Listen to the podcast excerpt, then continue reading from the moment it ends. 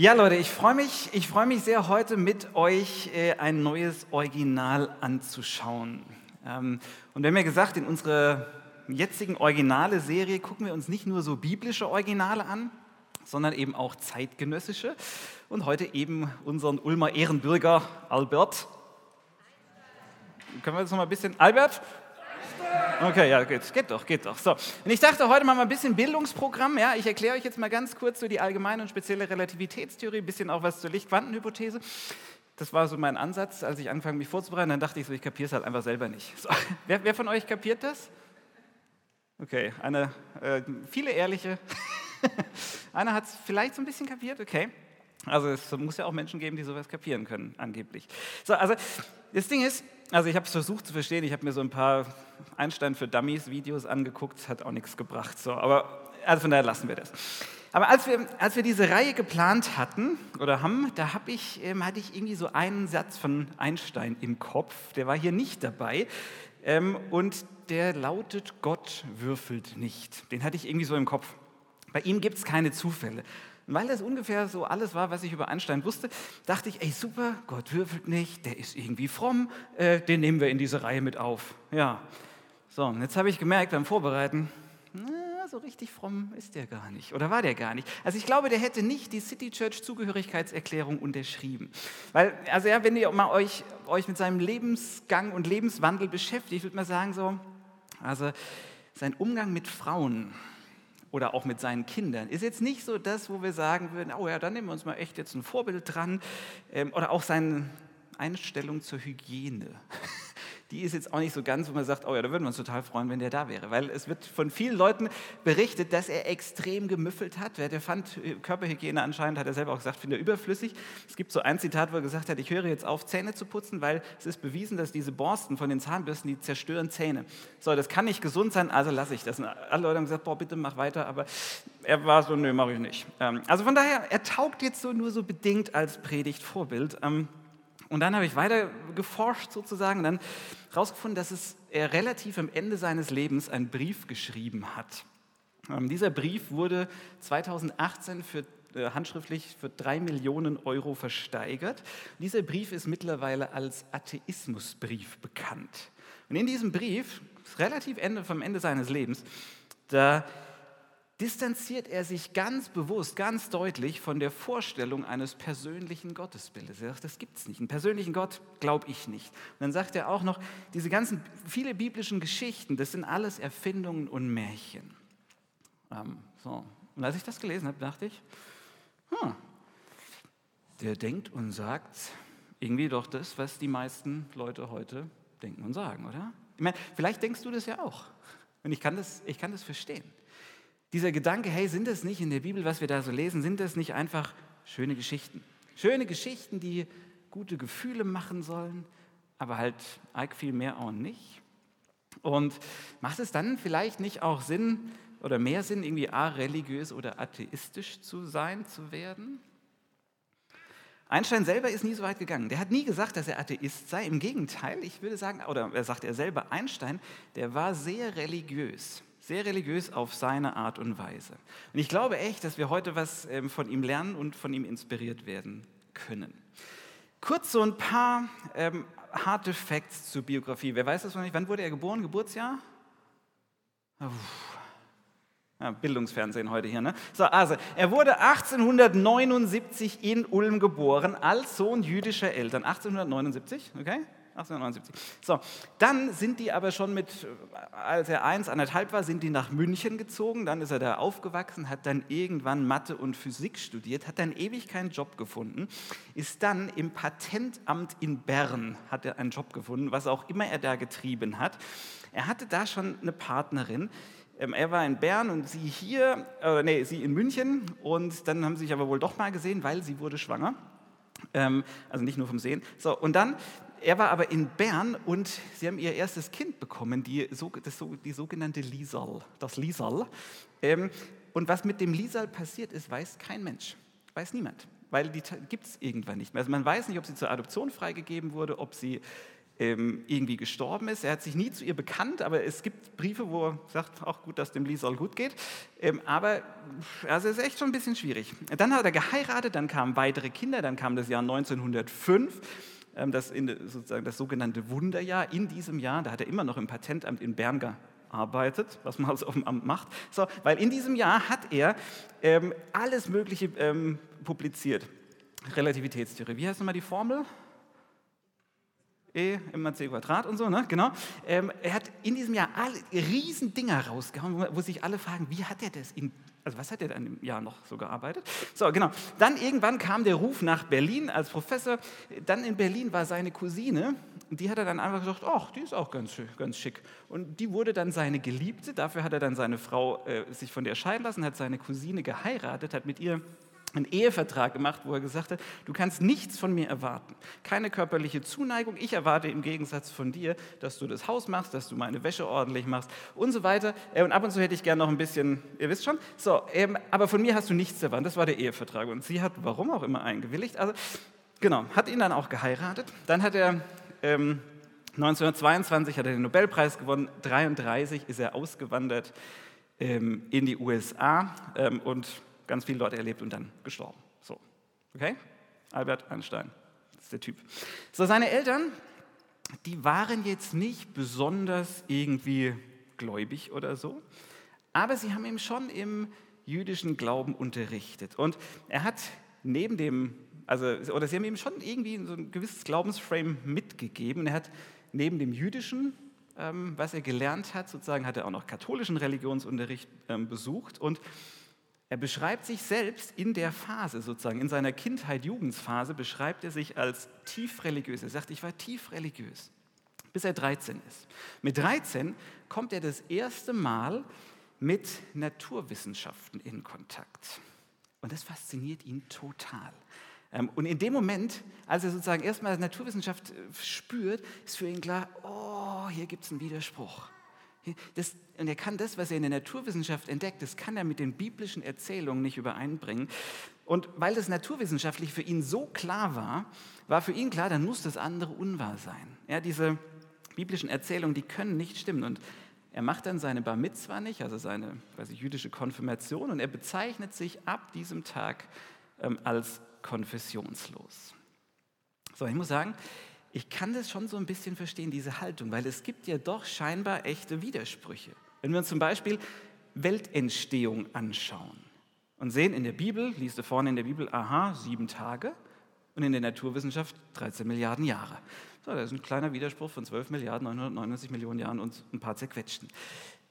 Wenn wir, dieser Widerspruch ist da, wenn wir die Bibel falsch benutzen. Wenn wir sie benutzen, als wäre sie ein naturwissenschaftliches Erklärbuch, das erklären will, wie die Welt entstanden ist. Wenn wir sie aber als theologisches Buch verwenden, das erklärt nicht wie, sondern wer hinter all dem steckt. Ja, wenn man die Bibel hier richtig liest, wie sie es gehört und sie richtig auslegt, dann ist da eigentlich gar kein Widerspruch mehr da. Das eine erklärt das Wer ist dahinter, das andere erklärt das Wie.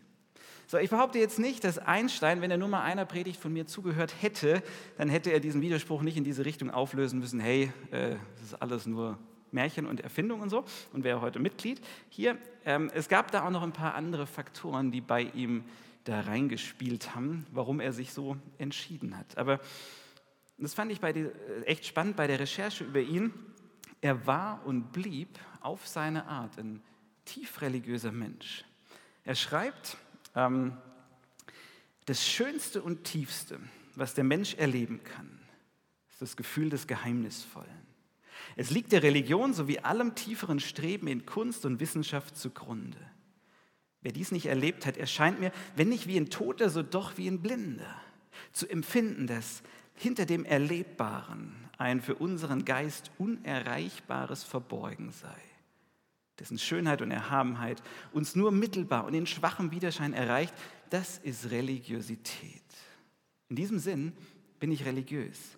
Es ist mir genug, diese Geheimnisse staunend zu ahnen und zu versuchen, von der erhabenen Struktur des Seienden, also von dem, was ist, in Demut ein mattes Abbild geistig zu erfassen. Habt ihr verstanden? So. der war zeitlebens vom Geheimnisvollen fasziniert. Von diesem Geheimnis, das in unserem Universum überall drin steckt. Und er spricht immer wieder von dieser Ahnung, dass da was verborgen ist. Dass da Geheimnisse versteckt sind und die er versucht, wie er sagt, in aller Demut so ein bisschen zu entschlüsseln. Jetzt war er dabei komplett überzeugt davon, dass diese Geheimnisse, die sind in festen Strukturen und in Regelmäßigkeiten zu finden. Er sagt, es muss Gesetze geben, die kennen wir vielleicht noch nicht, aber wir können sie entdecken. Ähm, und das sind Regeln, von denen gibt es keine Ausnahme, ja, weil das sind Regeln, die hat eine Gottheit so quasi installiert. Und genau diese Überzeugung, die hat es ihm so schwer, wenn nicht gar ein Stück weit unmöglich gemacht, an einen persönlichen Gott zu glauben. Einen, der in diese Welt eingreift, der zwar Regeln und Naturgesetze macht, aber doch die Freiheit behält, unvorhergesehen zu handeln, der sich dir und mir persönlich zuwendet, der dich und mich leiten will, führen will, trösten, ermutigen. Und zwar nicht nur so homöopathisch, placebomäßig, sondern so tatsächlich. Einstein, der hat sich den Gesetzen und der Verstehbarkeit gewidmet. Und da, genau da kommt dieser berühmte Satz her. Ähm, er hat nicht gesagt, Gott würfelt nicht, sondern er hat gesagt, der Alte. Der Alte würfelt nicht. Das war seine Bezeichnung für Gott. Der Alte würfelt nicht. Da gibt es keine Zufälle. Es gibt keine Unregelmäßigkeiten, dass Gott mal so entscheidet oder so, dass es heute so ist und morgen anders. Nein, er sagt, es gibt Gesetze und die gilt es zu entdecken. Und aus dem Grund war für ihn Forschen, ähm, das war, oder, oder ganz genaues Hinschauen und Forschen, das war ein religiöser Akt. Die Frage ist jetzt bloß, was kommt bei diesem genauen Hinschauen raus? Immer wenn wir genau hinschauen, wer genau hinschaut, was dabei rauskommt, das hängt total vom Betrachter ab, nämlich von der Brille, die du aufhast. Und ich habe mich gefragt, hey, mit welcher Brille gehen wir eigentlich durchs Leben? Weil die Brille entscheidet, was wir sehen. Ich meine, was für eine Brille hast du auf? Was erwartest du zu sehen und was auch nicht? Und hilft dir deine Brille, die Wirklichkeit zu sehen oder schränkt dich deine Brille vielleicht sogar ein bisschen ein. Die Brille entscheidet, was du siehst. Ich hatte mal eine Brille, eine andere als jetzt, und die hatte so einen dicken Rahmen. Das hat mich verrückt gemacht, weil immer beim Essen, ähm, die hat mir in die Weite geholfen zu sehen, aber das Essen konnte ich nicht sehen, weil da war immer der Rahmen. Ich habe immer an meinem Zeug vorbeigeschnitten, ich habe sie nicht mehr angezogen, weil lieber halb blind rumgelaufen. Also, weil, weil mich das gestört hat. Die Brille hat mir einen Teil gezeigt, aber ein Teil war gestört. Was für eine Brille hast du auf? Hilft sie dir zu sehen oder schränkt sie dich vielleicht ein. Die Brille entscheidet, was du siehst. Das haben einige Personen in der Bibel auch so erlebt. Die haben auch ganz genau hingeschaut, die sollten was erforschen, kamen aber dann doch zu sehr unterschiedlichen Schlüssen. Das waren genau zwölf Leute, zwölf Kundschafter, die das gelobte Land, das dem Volk Israel versprochen worden war, die das auskundschaften sollten. Ich weiß nicht, ob ihr mit dieser Geschichte vertraut seid. Die Situation ist die, das Volk Israel war aufgrund, vor langer, langer, langer, langer Zeit, aufgrund einer Hungersnot nach Ägypten gekommen, wurden dort irgendwann versklavt, wurden dann von Gott mit Mose befreit und Gott verspricht ihnen, sie in das gelobte Land zu bringen. Das Land, in dem Milch und Honig fließt. Ja, das Traumland. Ja, wo sie wissen, hey, da da sollen wir hin. Und sie machen sich auf, sie werden befreit, sie laufen durch die Wüste, sie werden von Gott versorgt, es kommt Brot vom Himmel, dann wollen sie irgendwann Fleisch und dann landen da Wachteln, die können sie auch noch schnappen. Ähm, und Gott führt sie so durch die Wüste bis an den Rand des gelobten Landes. Und dann ähm, ist das Problem, weil dieses gelobte Land, was so toll ist, da leben, das liegt jetzt halt nicht brach. Da leben noch ein paar Leute schon. Die haben auch gemerkt, da ist ganz schön zu wohnen. So, und jetzt ähm, stehen sie am Rand von diesem gelobten Land und Mose, ihr Anführer, sagt jetzt zu ihnen so, wir brauchen jetzt ein paar Kundschafter, ähm, die dieses Land auskundschaften. Und er gibt ihnen einen ganz genauen Auftrag. Er sagt zu ihnen, ähm, kann man in 4. Mose nachlesen, ähm, er wählt zwölf Leute aus, zwölf Kundschafter und sagt, geht zunächst durch das Steppengebiet und durchstreift dann das Bergland, das sich nordwärts anschließt. Seht euch Land und Leute genau an, erkundet, wie viele Menschen dort wohnen und wie stark sie sind. Achtet darauf, ob ihre Städte befestigt sind oder nicht. Seht, ob ihr Land fruchtbar ist und ob es dort Wälder gibt. Habt keine Angst und bringt Proben von den Früchten des Landes mit. Es war gerade die Jahreszeit, in der die ersten Trauben reif werden.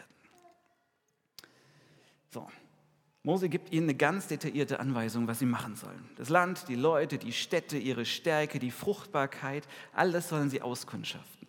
Und mittendrin diese kleine, wichtige Aufforderung, hey, und wenn ihr am Auskundschaften seid, ganz egal, was, ihr, was euch begegnen wird, egal, was ihr sehen werdet, habt keine Angst.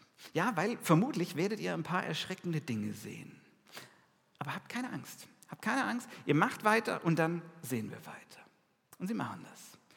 Sie machen das, wir lesen weiter, als sie in das Traubental kamen, schnitten sie eine Weinranke mit einer Traube ab, die war so schwer, dass zwei von ihnen sie auf einer Stange tragen mussten.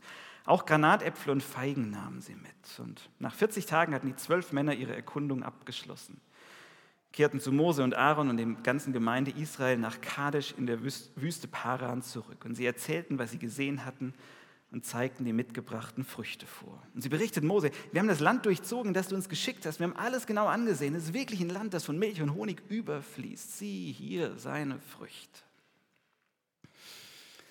Die haben alles gesehen mit ihren eigenen Augen, die fetten Früchte mitgebracht, riesige Trauben, die so groß waren, dass du sie nicht alleine tragen konntest. Feigen, das war die kostbarste Süßigkeit in der Antike. Das konnten sich nur wohlhabende Leute leisten. Das sieht man heute noch bei Ausgrabungen. Wer kaputte Zähne hatte, war reich, weil er Feigen gegessen hatte. Die haben mit dem ganzen Zucker haben die Zähne äh, zersetzt. Ja, also richtig Hammer. Alles tippitoppi. Aber sie haben nicht nur das gesehen, sondern auch noch was anderes. Nächster Vers. Aber die Leute, die dort wohnen, sind stark und ähm, ihre Städte sind groß und gut befestigt. Und dann haben wir auch noch die Anaks-Söhne gesehen. Na klar, muss ja ein Haken bei der Geschichte sein. Ja, gut befestigte Städte, starke Feinde und dann noch die Anak-Söhne, angebliche Riesen. Ja, ich meine, das wäre schon schön gewesen, da in dem Land zu wohnen, aber nee, das wird wohl nichts. Die Israeliten, die hören das, diesen Bericht, und die bekommen Panik bekommen Panik. Aber dann steht einer der zwölf Kundschafter, einer von den zwölfen, die dort waren, steht auf, Kaleb heißt der und sagt, doch Leute, pass auf, wir sind stark genug, das kann klappen. Aber dann kommen andere von diesen zwölfen und sagen, nee, nee, nee, nee, auf keinen Fall, die sind viel stärker. Ja, und dann ent entwickelt sich so ein Disput. Und was dann passiert, ist echt spannend, weil anstatt, dass sie sich nüchtern hinsetzen und wirklich mal alle Fakten auf den Tisch legen und schauen, hey, wer sind wir? Ähm, und wer, wer war das nochmal, der uns aus der Hand äh, Pharaos befreit hat und versorgt hat und so weiter? Und wer sind eigentlich die anderen? Und sag nochmal genau, wie groß waren diese Riesen eigentlich wirklich? Und jetzt lass uns mal überlegen, was könnten jetzt Optionen sein? Und könnte es nicht vielleicht doch klappen? Ja, anstatt dass sie sowas machen, machen die, die Angst haben, Folgendes. Und sie brachten über das Land, das sie erkundet hatten, ein böses Gerücht auf unter den Israeliten und sprachen, das Land, durch das wir gegangen sind, um es zu erkunden, das frisst seine Bewohner. Und alles Volk, das wir darin sahen, sind Leute von hohem Wuchs. Wir sahen dort Riesen, Anak, Söhne aus dem Geschlecht der Riesen. Und wir waren in unseren Augen klein wie Heuschrecken. Und wir waren es auch in ihren Augen. Die Geschichte wird größer. Die Riesen werden größer. Sie selber werden klein wie Heuschrecken. Überhaupt das ganze Land, das frisst seine Bewohner auf. Und Heuschrecken, das sind die kleinsten Insekten, die man damals gegessen hat. Ja, das sind wir, ein kleiner frittierter Snack. Und wie das so geht. Das ganze Volk, alle lassen sich anstecken. Und ich meine, klar, die, waren, die anderen waren nicht da, die haben das nicht gesehen, die hören jetzt nur die Erzählung und sehen die Angst in den Augen und denken so, oh scheiße, wären wir doch lieber in Ägypten geblieben, weil eigentlich, eigentlich war Ägypten ganz gut. Also, wenn ich mir das recht überlege, also, wisst ihr noch, in Ägypten, da gab es äh, Fisch, wir hatten immer Fisch. Und es gab Melonen äh, und, und, Kürbis, Kürbis. Ja, und weißt du was, was es auch noch gab? Vergiss den Knoblauch nicht. Wir hatten jede Menge Knoblauch, nicht nur so pappsüßes Zeug, Trauben und Feigen. Ja, es gab Knoblauch, Knoblauch satt jeden Tag. Das steht da wirklich, könnt ihr nachlesen. 4. Mose 13. So, also, ja doch steht da so, auch mit dem Knoblauch. So, also wären wir doch dort geblieben. Ja, die stehen jetzt am Rand vom gelobten Land, hier so an der Grenze. Da ist neues Land, was es zu entdecken gilt. Ein neuer Schritt, der gemacht wird. Und neue Schritte, neues Land, das ist immer mit Unsicherheit und auch mit Angst verbunden.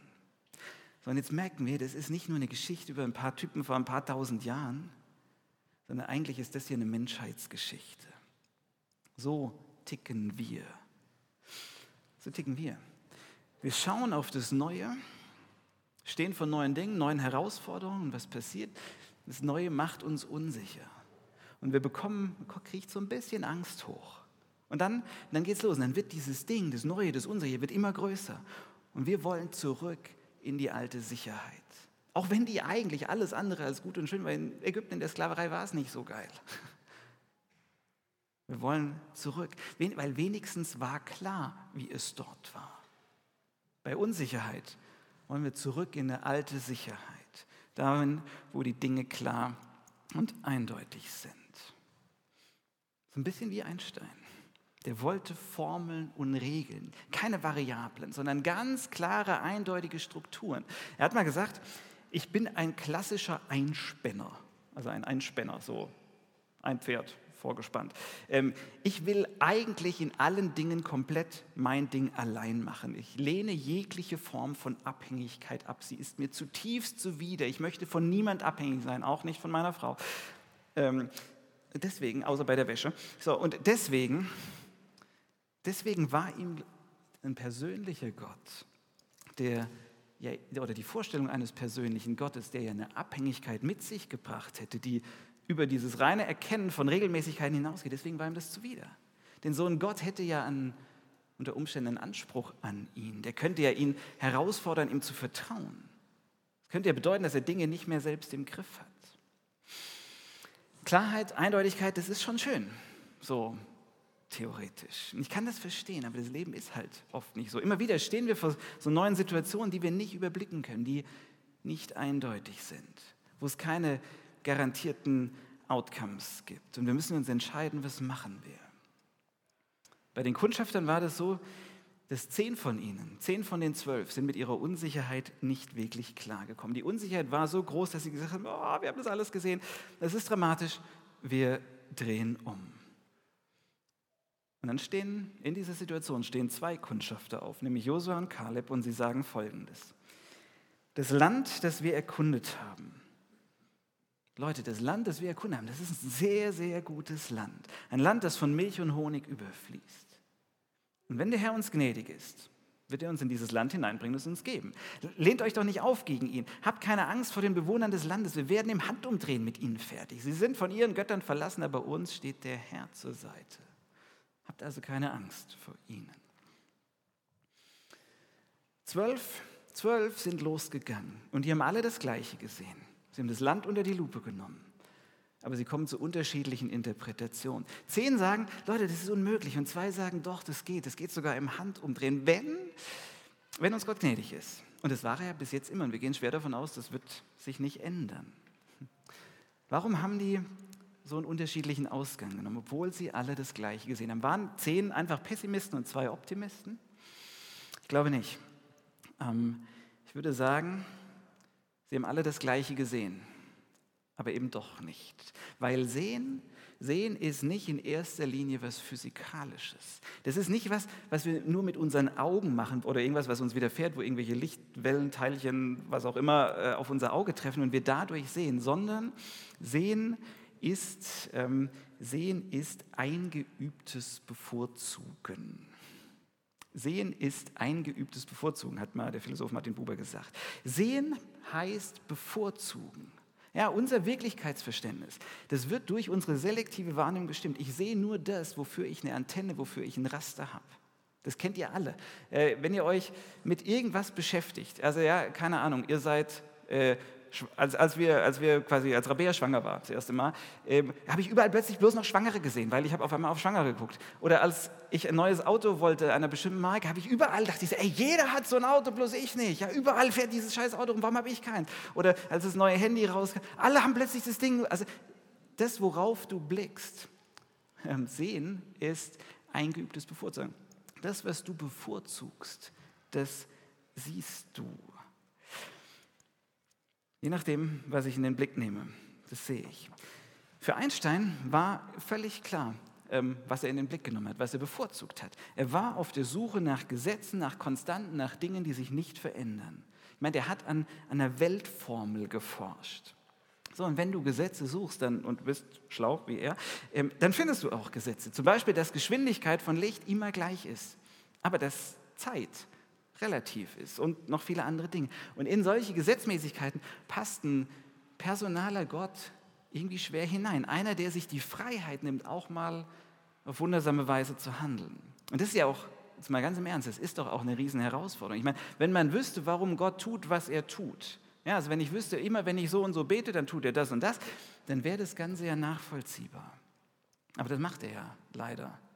Oder vielleicht auch zum Glück nicht. Sondern er entscheidet autonom selbst. Aber das ist natürlich schwierig, weil das kannst du nicht beweisen und nicht vorhersagen oder reproduzieren oder wie auch immer. Und das macht Glauben zur Vertrauenssache und nicht zur Wissenschaft. Sondern ob Vertrauen wachsen kann, das hängt von der Brille ab, die du auffasst. Und die Kundschafter, die hatten unterschiedliche Brillen auf. Die haben alle die Riesen gesehen, aber zehn von denen haben die Riesen mit sich selbst verglichen. Und was ist passiert? Sie sind in diesem Vergleich selbst auf Heuschreckengröße geschrumpft. Die zwei anderen haben auch die Riesen gesehen und haben sie mit Gott und ihren Erfahrungen mit Gott verglichen. Und auf einmal, auf einmal waren die Riesen gar nicht mehr so groß. Ich glaube, das ist bei jedem Mensch so, ganz egal, ob du an Gott glaubst oder nicht. Jeder Mensch, du und ich, wir alle, wir haben Ängste. Jeder Mensch hat Angst, Zukunftsangst, Angst, dass Träume nicht in Erfüllung gehen, nicht wahr werden, dass wir scheitern, dass wir unglücklich bleiben oder unglücklich werden, dass wir versagen, dass alle uns auslachen, Angst, dass wir nicht mehr klarkommen, dass der Winter zu kalt oder wie auch immer und so weiter. Sondern was passiert? Was passiert, wenn wir uns immer und immer wieder mit unserem Angstobjekt beschäftigen? Das Ding wird größer. Es wird immer größer und bedrohlicher. Ich glaube, das kennt jeder von uns. Oder kennt ihr diesen Satz, Angst essen Seele auf? Kennt ihr diesen Satz? Angst frisst deine Seele auf. Ähm, Angst frisst dich auf. Angst macht dich handlungsunfähig. Die sorgt für diesen Knoten im Bauch, der immer dicker und dicker wird, der dich fertig macht. Und das ist nicht schön. Die Frage ist, was hilft gegen die Angst? Bei den zwei Kundschaftern war das nicht eine Verleugnung, sagen, na, die sind gar nicht so groß. Und die haben das sehr realistisch in den Blick genommen. Aber die haben das Ganze gesehen. Deren Statement beginnt mit, hey, das Land hier ist sehr schön. Die haben auch die Chancen gesehen. Die Chancen und die Gefahren. Dann haben sie gesagt, und wisst ihr was, Leute? Es gibt noch was, was über das Sichtbare hinausgeht. Und sie haben darauf geblickt. Und das ist es, was schlussendlich den Unterschied macht. Sie haben auf Gott geblickt, haben diesen Blick bevorzugt und waren dann bereit, dementsprechend voll Vertrauen zu handeln. Sie haben offenbar, sie hatten offenbar eingeübt, nicht nur das Angstobjekt zu sehen, sondern auch immer wieder das große Ganze zu sehen. Mit Vertrauen den in den Blick zu nehmen, der größer ist. Sehen ist eingeübtes Bevorzugen. Und das macht so einen riesen Unterschied im Alltag. Ich meine, wir haben hier unsere zehn, äh, zehn Werte die hier in der City Church gelten. Und unser erster Wert, wenn man auf der Homepage äh, guckt äh, von oben, unser erster Wert ist der Wert Mut. Ähm, Mut, unser Wert, wir haben den folgendermaßen formuliert, wir rechnen mit Gottes Kraft und Handeln. Und deswegen beten wir mutig und gehen im Vertrauen voran. Das ist unser erster Wert, das ist uns mega wichtig, weil der macht den Unterschied in den Herausforderungen, in denen wir stecken, ob wir umkehren oder ob wir weitergehen. Man könnte sagen, dieser Wert Mut bedeutet, worauf lege ich meinen Blick? Ja, wir wollen ganz bewusst einüben, unseren Blick auf Gott zu richten, ganz regelmäßig. Deswegen feiern wir hier Sonntags Gottesdienst. Das ist eine Zeit, wo wir unseren Blick ausrichten. Jeden Sonntag schauen wir auf Gott. Oder in der Woche ähm, wenn wir in Kleingruppen sind. Wir starten bald eine neue Kleingruppe, ähm, nur so zur Info. Ähm, oder jeder für sich. Wir nehmen uns Zeit, auf Gott zu blicken. Gleich werden wir hier ein paar Lieder miteinander singen. Zeit, um Gott in den Blick zu nehmen. Wir machen das immer wieder, auch und, oder vielleicht gerade in den Situationen, die uns, die uns Angst machen. Und wir rechnen damit. Wir rechnen damit, dass Gott nicht teilnahmslos daneben stehen bleibt sondern dass er mit uns ist, dass er mit uns handelt. Und ich kann euch sagen, Leute, dieser, dieser Blick, der verändert alles. Dadurch wird Angst kleiner. Und dann sind, merkt man, dass Riesen auch nur aufgeblasene Zwerge sind. Und genau darum geht es mir heute. Das ist der Punkt der Predigt. Daran, ähm, dazu hat mich Einstein, äh, Einstein ähm, und die Geschichte der Kundschafter inspiriert oder erinnert. Nämlich dieses Ding, entdecken, forschen, neugierig sein, Grenzen überschreiten, das ist eigentlich Gottes Geist. Das hat er in uns reingelegt. So, und wenn wir im Leben Dinge entdecken, die wir nicht verstehen, die vielleicht nicht in unser bisheriges Weltbild gepasst haben, dass wir nicht einordnen können, wenn wir merken, Mensch, hier macht irgendwas keinen Sinn, da ist eine Leerstelle, das kann ich mir nicht erklären, was auch immer, dann macht einen das erstmal unsicher. Und dann neigen wir manchmal dazu, alles in Frage zu stellen. Das ist eine Reaktion.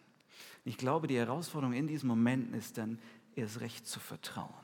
Erst recht zu vertrauen. Den Wert Mut hervorzukramen, zu vertrauen und zu handeln, auch wenn wir nicht alles verstehen. Trotzdem handeln, trotzdem glauben, trotzdem lieben, weiter entdecken. Albert Einstein, der hat die Weltformel gesucht, diese Formel, die alles erklärt, ähm, wie die Welt funktioniert. Er ist, hat sie nicht so richtig gefunden. Und eigentlich, eigentlich ist es eine religiöse Suche. Er sagt es selbst, er hat es selbst mal gesagt, ich möchte Gott in die Karten schauen. Ich will wissen, was für ein Blatt der auf der Hand hat. Ich würde es gern mehr verstehen, aber das ist echt schwer.